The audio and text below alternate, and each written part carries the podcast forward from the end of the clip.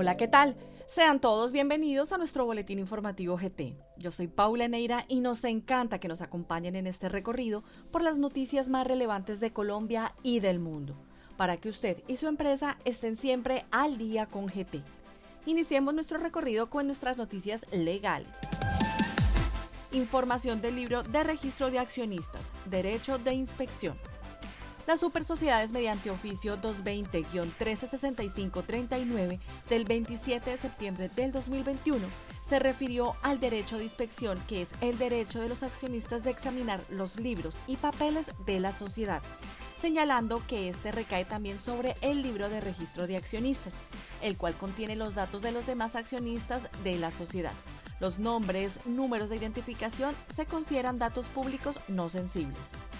No obstante, se aclara que este derecho no se extiende a los documentos que versen sobre secretos industriales o cuando se trate de datos que de ser divulgados puedan ser utilizados en detrimento de la sociedad.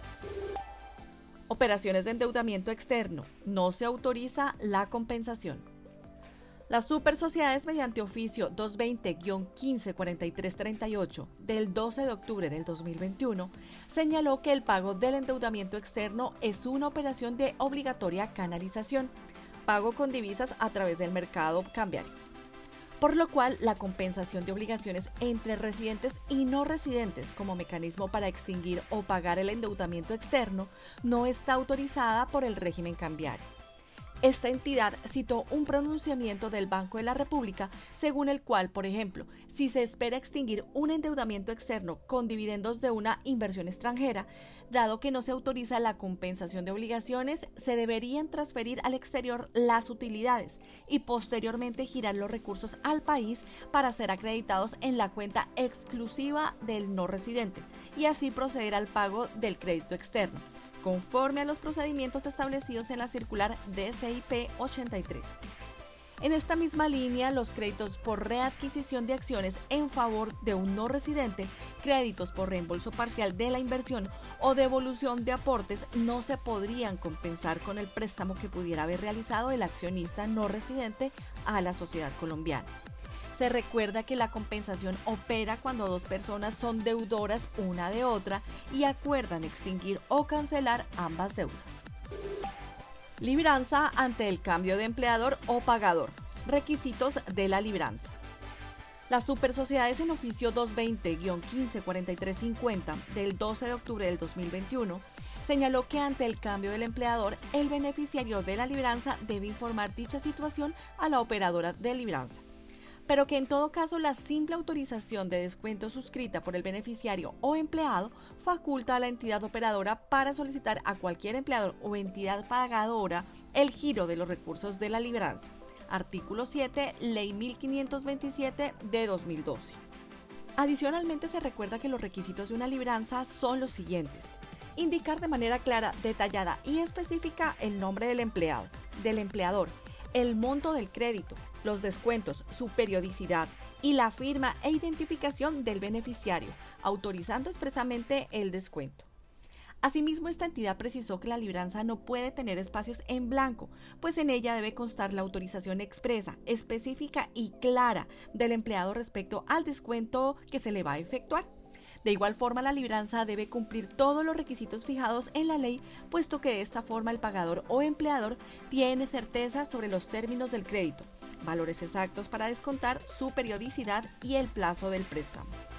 Se recuerda que la libranza es un documento generado por el empleado, contratista o pensionado en el cual estos autorizan el descuento de su salario o mesada pensional en una periodicidad determinada de una suma específica a favor de una entidad operadora de libranza a través de la cual adquirió un bien, un servicio u obtuvo un préstamo. Continuamos con nuestras noticias tributarias. El retiro de inventarios debe ser facturado para la procedencia de su deducibilidad en la renta. En oficio 980 90 64 81 del 1 de julio del 2021 establece que el soporte del IVA generado por el retiro de inventarios que a su vez constituirá impuesto deducible para el responsable en su declaración de renta siempre que sea procedente, debe ser la factura electrónica de venta. El artículo 45 de la Ley 2155 de 2021 aplicará para impuestos nacionales y distritales. Mediante concepto 2-2021-050-695 de 2021, el Ministerio de Hacienda señala que lo dispuesto en el artículo 45 de la Ley 2155 de 2021 aplica para impuestos nacionales y territoriales, es decir, que la norma se aplica por mandato expreso del legislador sin que para ese efecto se haga necesaria su adopción mediante acto administrativo. Sin embargo, no se puede dejar de lado la opción que el Ministerio de Hacienda saque algún acto administrativo con relación al tema.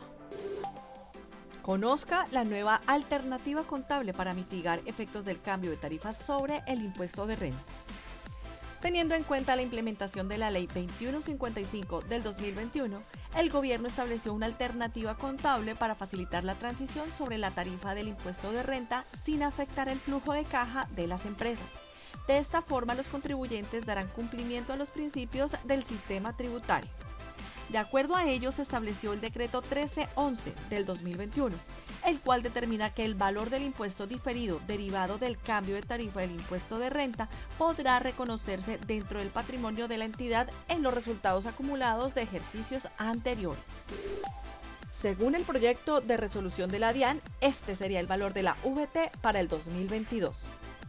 La DIAN dio a conocer el proyecto de resolución que plantea fijar en 38.004 pesos el valor de la unidad de valor tributario VT que entraría a regir a partir del 1 de enero de 2022. Esta cifra se tendría en cuenta para liquidar el valor de la sanción mínima y la cuantía mínima para practicar retefuente, entre otros. Asimismo, la iniciativa agrega que para efectos de convertir en valores absolutos las cifras y valores expresados en VT aplicables a las disposiciones relativas a los impuestos y obligaciones administrados por la DIAN. El incumplimiento en actualizar el RUT es una infracción instantánea. La actualización del registro único tributario RUT es el procedimiento que permite realizar modificaciones o adiciones a la información contenida en el documento y de acuerdo al artículo 658-3 del Estatuto Tributario, se establece una infracción de comisión instantánea cuyo hecho sancionable se comete el día siguiente después de transcurrido un mes posterior al hecho que genera la actualización requerida. Esto es por una vez y respecto a un periodo grabable, independientemente de que la ley establezca un monto de sanción por la permanencia de la conducta sancionable. Hasta aquí nuestro boletín informativo. Para saber más sobre estas y otras noticias, los invitamos a visitar nuestra página web www.grandthornton.com.co en la sección Boletines. Al día con GT lo acompaña a donde usted vaya. Hasta la próxima. Los boletines generados por Tortoso son solamente informativos y no configuran asesoría de ningún tipo de manera que no nos hacemos responsables por la interpretación o por el uso que se haga de estos. Las noticias publicadas pueden estar sujetas a cambios.